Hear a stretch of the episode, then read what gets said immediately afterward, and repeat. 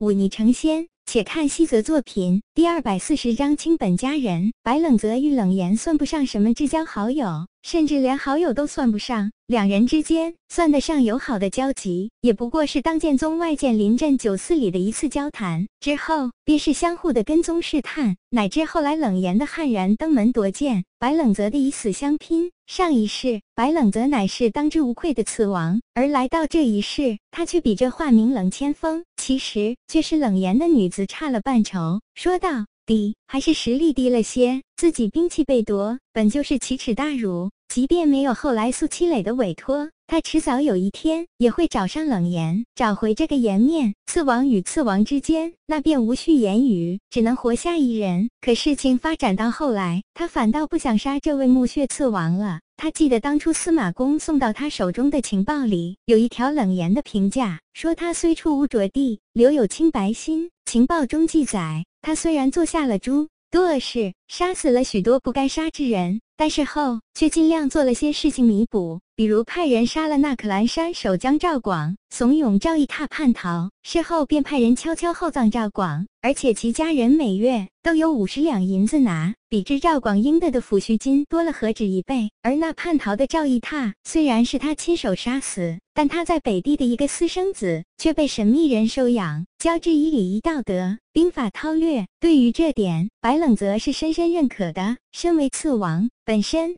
必定是冷血凉薄之辈，但冷言却似乎多了一份善良，一分正气，便如当年白冷泽一样。果然是同样当不得最顶尖杀手的命。白冷泽轻轻叹了口气，转世为人，他已经看透自己的诸多弱点，而且在后来行事中尽量避免。可是江山易改，本性却难移。又或者说，他本意上不想舍弃这些弱点，所以才会走得如此艰难。同类相吸，于是才有了他后来的交浅言深。而冷言已经身处绝地，又被自己义父舍弃，诸多秘密便也失去了隐藏的必要。所以同样有什么说什么。交谈一阵，两人相视一笑，竟生出几分相见恨晚之感。白冷则叫人单独给冷言收拾出一间房，他独自坐在房中，本想提笔写下心中碑下的仙家古籍，却无论如何静不下心，于是推开门走出院子。他抬起头看着跟上一世一样的月色，梁九清叹了口气，转身走到了陆冲的住处。这么晚了，怎怎么会来这？里难道是馋酒了？陆冲打趣道：“我父亲就在府中，我可不敢跟你胡闹。”白冷泽摆了摆手，将白日里自己与冷言交谈的事情大致说了一遍，然后抬起头来看着白冷泽说道：“我觉得这人本性不坏，若这般杀了，实在可惜，确实可惜。”陆冲也叹息一声，说道：“不过既然是杀弟之仇，恐怕那位苏将军不会轻易放过他。若你去说一句情呢，怕是不行。”陆冲摇摇头说道：“毕竟是别人私事，我与父亲都不好插言。再者说，下午的时候已经传信给苏将军，怕是他明日便会到这里了。”白冷则沉默一阵，开口道：“那便看个人造化吧。该死的，谁都救不了。”他转身离开，陆冲反倒皱紧了眉头。隔了一会儿，他重重叹息一声，推开门走了出去。他转过两个弯，来到自己父亲门外，伸手轻轻扣了扣门。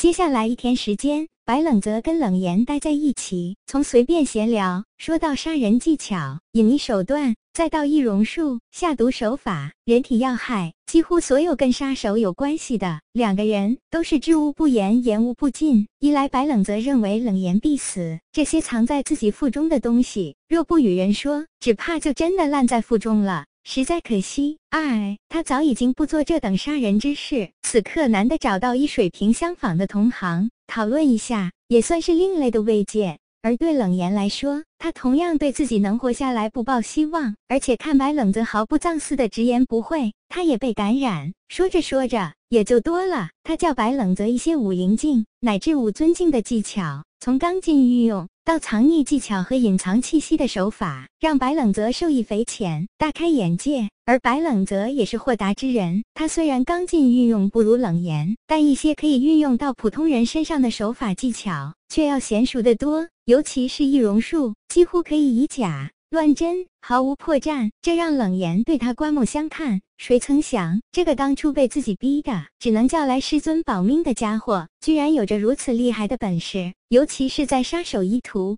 简直可以算是行家了。一番交流，当二人准备分开时，都生出一种奇妙的感觉。若今后再见不到彼此，当真是一件令人十分惋惜的事情。而第二天，那苏七磊如约来到了平津王府，白冷泽轻叹口气，叫来冷言，跟他说了苏。积累到来的消息，冷言想了想，将自己左手抬起，露出一截白皙的手臂，以及在号腕上戴着的那个古朴的手镯。他伸手在手镯上轻轻一拍，暗用内力，那手镯一下子张开，变成一根一尺多长的直条，而在直条内侧，隐约可见无数细密的机括。和锁链，以及一条纤细却锋锐无比的折叠钩镰，这个给你。冷言将这东西递到白冷泽面前，黯然一笑，说道：“这便是刃血钩，乃是百年前一为机关书将大师所制，极尽技巧之能事。这本是木血刺王的兵刃，我这次只怕难以幸免。这东西在你手上，也算不曾辱没了他。”白冷泽深深看了他一眼，伸手接过，说道：“这东西，别先放在我这里。若你活下来，我连薄木剑一同送你。”他咧嘴一笑，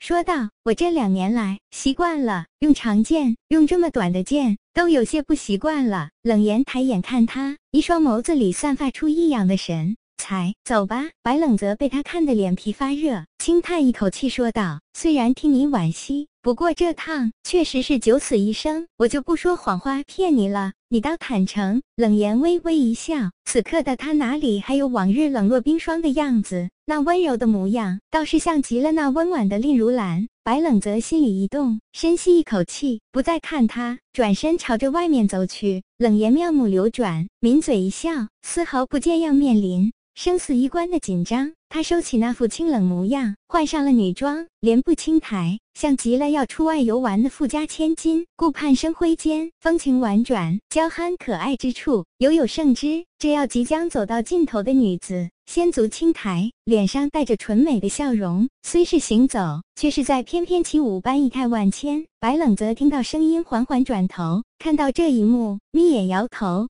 姬鬼化于幽静兮，又婆娑乎人间。卿本佳人，奈何为贼？